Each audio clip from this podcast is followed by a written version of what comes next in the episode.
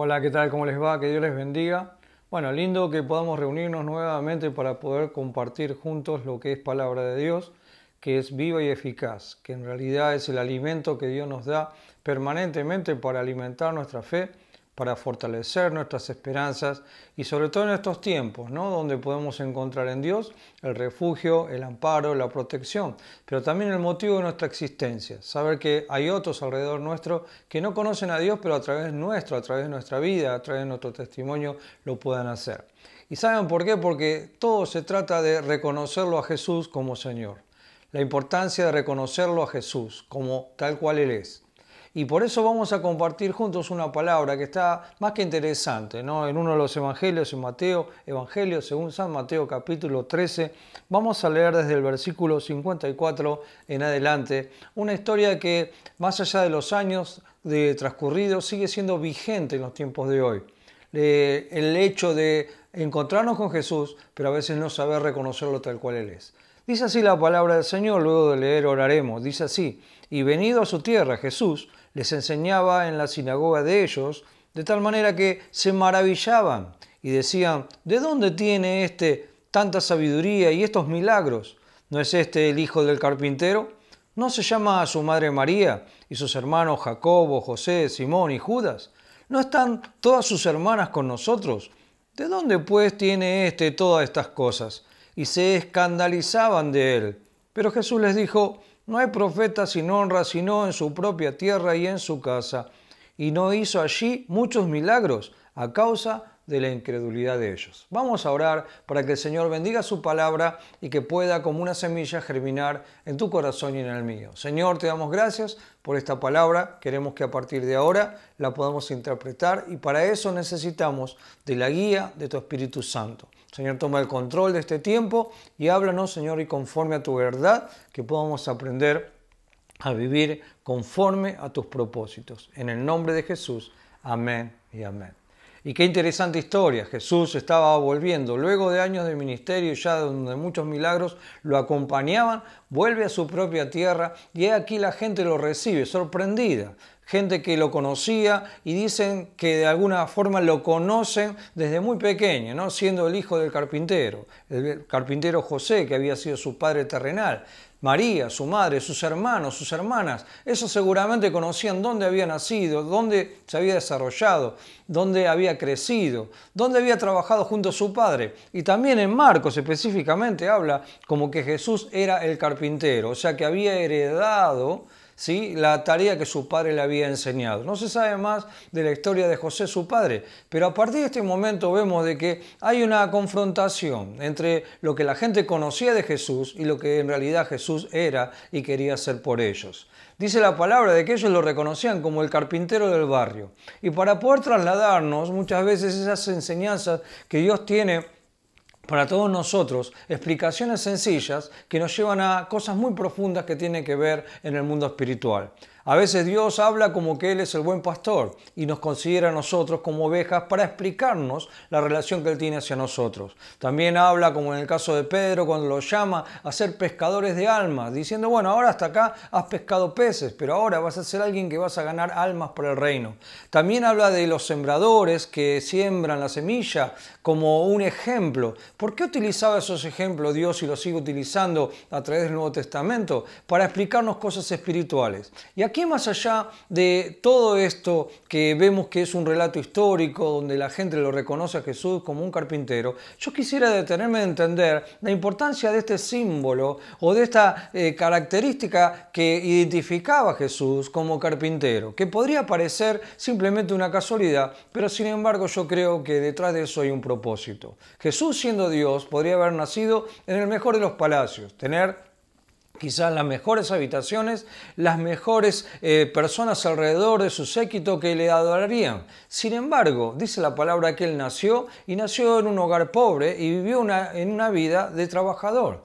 ¿Por qué? Porque me estaba marcando un principio. Jesús era un trabajador un trabajador que seguramente desarrollándose en la actividad de carpintería de esa época era alguien que tenía callo en sus manos de trabajar tanto, pero también tenía que tener la suficiente delicadeza para trabajar la madera que terminaba haciendo lo que de alguna forma necesitaba entregar a aquel que lo contrataba. En ese tiempo y en el lugar específicamente donde Jesús se desarrollaba, los árboles no eran grandes árboles, ni frondosos, ni altos como uno se imaginaría. Eran en el contrario, árboles que eran bastante bajos de estatura y tenían la particularidad de que eran muy torcidos en sí mismos y difíciles de trabajar. Las herramientas que usaba el carpintero de ese tiempo Está muy lejos de las herramientas que hoy nosotros podemos ver en un carpintero común de hoy en día. No había máquinas como las que ahora hay, no había herramientas eléctricas como las que ahora hay, y todo era artesanal.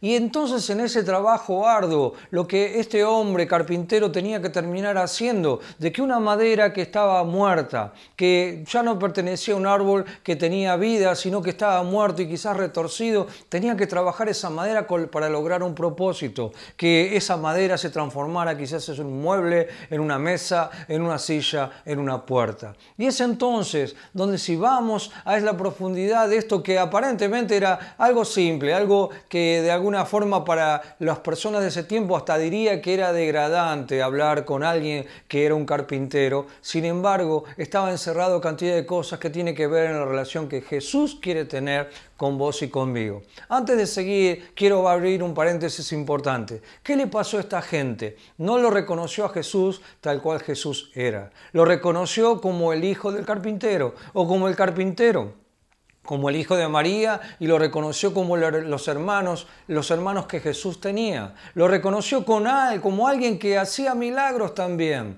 Y ahí podemos decir que, bueno, había evidencias de que había algo distinto en este carpintero Jesús. Pero algo importante que le fue de dificultad y que yo quiero poner como relevancia en este momento, ellos no lo reconocieron a Jesús como el Jesús sanador, como el Jesús hacedor de milagros que viene de parte de Dios, como Dios mismo no lo reconocieron la autoridad que Jesús tenía, ni reconocieron las enseñanzas que Jesús les estaba por dar.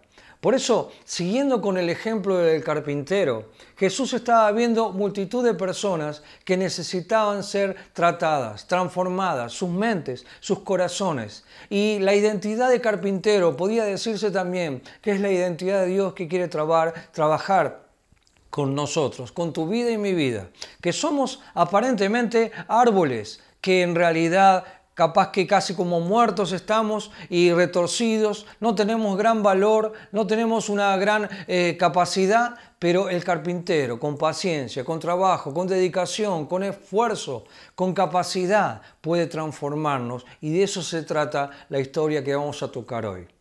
A diferencia de hoy en día, donde la madera que normalmente se utiliza para hacer muebles tiene que ver con madera de reciclada de árboles que se van triturando en pedacitos y luego con cola sintética se va procesando y se hace lo que es el aglomerado, la melamina y tantas cosas que uno conoce que se utilizan para la carpintería.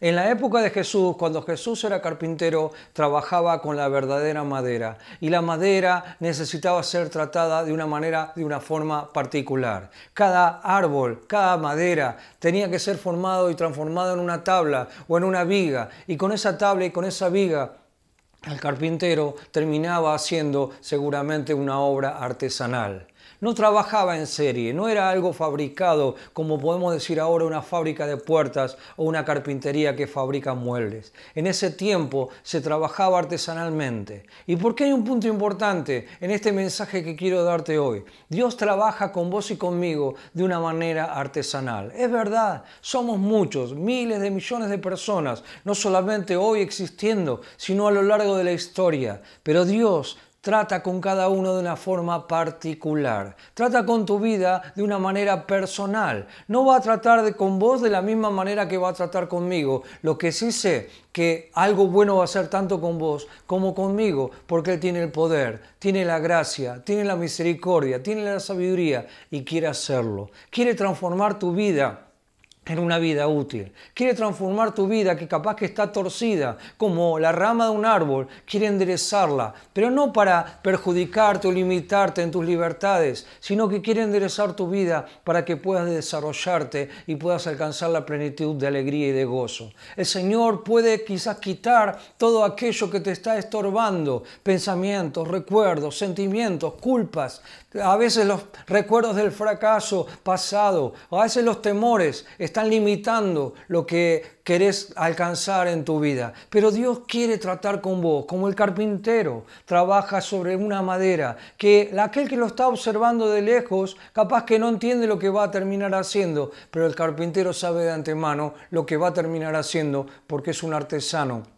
es un artista y trabaja para terminar su obra de una manera completa. Por eso este es el tiempo de reconocerlo a Jesús y de poder aprender y saber, aceptar de que Él nos está moldeando. Y uno dice, ¿cuáles son las herramientas? En ese tiempo se utilizaban herramientas que para hoy son obsoletas. Son herramientas que capaz que serían muy difíciles de trabajar para aquellos que no están acostumbrados. Sin embargo, con esas herramientas, el carpintero en la época de Jesús hacía grandes maravillas. Y yo quiero decirte algo importante. Dios utiliza herramientas en tu vida cotidiana para trabajar sobre tu carácter, sobre tu manera de pensar, sobre tus sueños y tus proyectos. El Señor utiliza personas como herramientas para aconsejarte y advertirte en momentos importantes. Usa la palabra para poder enseñarte su verdad. Usa la herramienta capaz que de las circunstancias que aparentemente son este, externas, son accidentales o son momentáneas y pasajeras,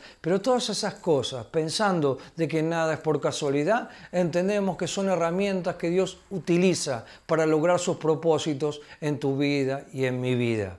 Y por eso, lejos de renegar por así decir, de aquello que el carpintero hace sobre la madera. La madera simplemente se deja llevar y termina siendo lo que aquel que lo está trabajando logra alcanzar en su propósito. Y yo creo que esto es tan interesante, saber de que hoy, en este mismo momento, mientras vos estás escuchando este mensaje, vos y yo no estamos simplemente sentados mirando una imagen de donde un predicador está hablando una palabra. Estamos en el taller del carpintero, en el taller del maestro, que está trabajando a través del Espíritu Santo para poder llegar a lo profundo de tu corazón. El Señor quiere hacer algo bueno en tu vida y lo puede hacer. No solamente quiere, sino que puede transformarte, puede transformar tu hogar. Y capaz que vos decís, pero es un descalabro, en mi familia hay discordia permanente, está todo torcido. Si el Señor entra a tu casa y si tu casa permite que el Señor habite en ella, tu casa será transformada.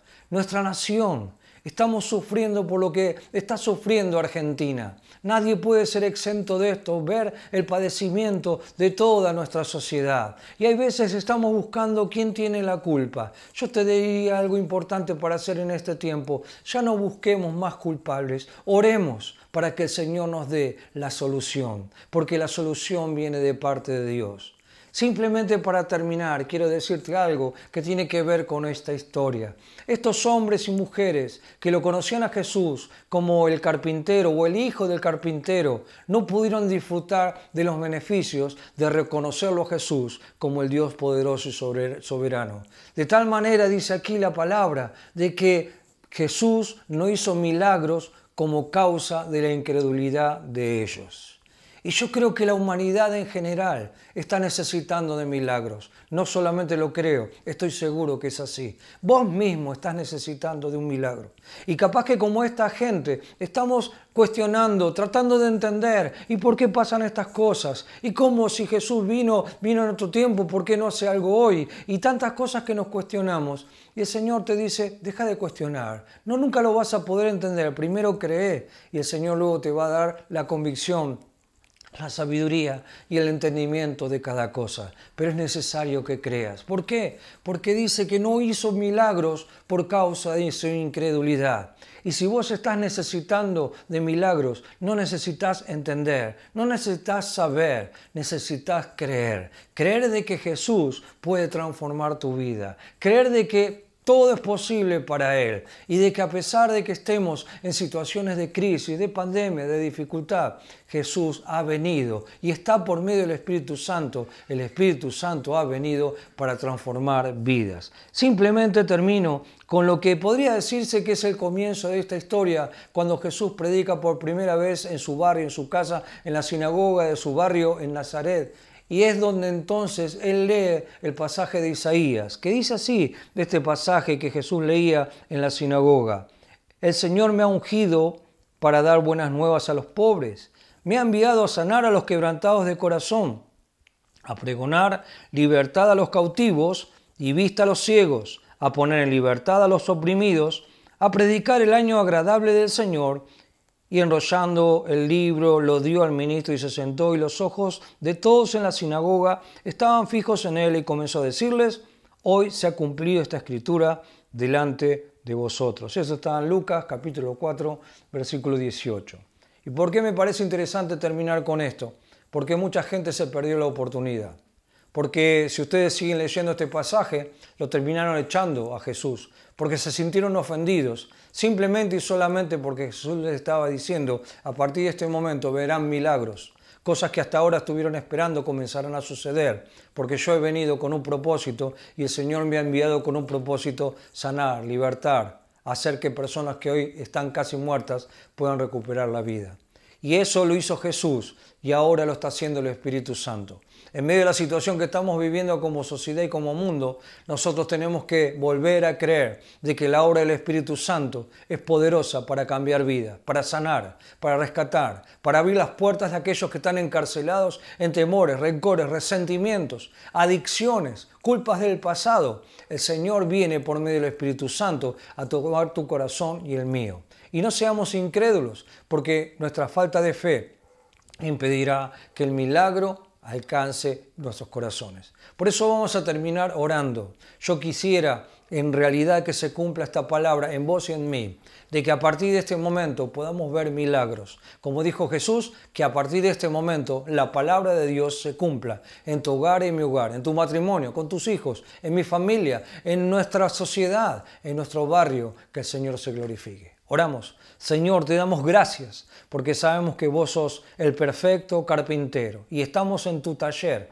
donde estás puliéndonos, Señor, para que podamos a través del trato de la obra de tu Espíritu Santo perfeccionarnos para un propósito eterno que tenías de antemano. Pero estamos luchando con nuestra incredulidad y ante eso, Señor, simplemente nos sometemos a reconocerte que vos sos Dios y hacer las cosas mucho mejor de la que nosotros nos imaginamos. Aceptamos tu voluntad y te pedimos que cumplas tus promesas, como le dijiste, Señor, en medio de Jesús, Señor, a través de este pasaje, que hoy a través de tu Espíritu Santo te mueva, Señor, abriendo puertas, sanando enfermedades, dando luz a los que hoy no ven y pudiendo restaurar vida, Señor, que sabemos que es el propósito eterno que tenés para cada uno de los que en este mundo habita. Y te damos gracias por todo, en el nombre de Jesús. Gracias Dios.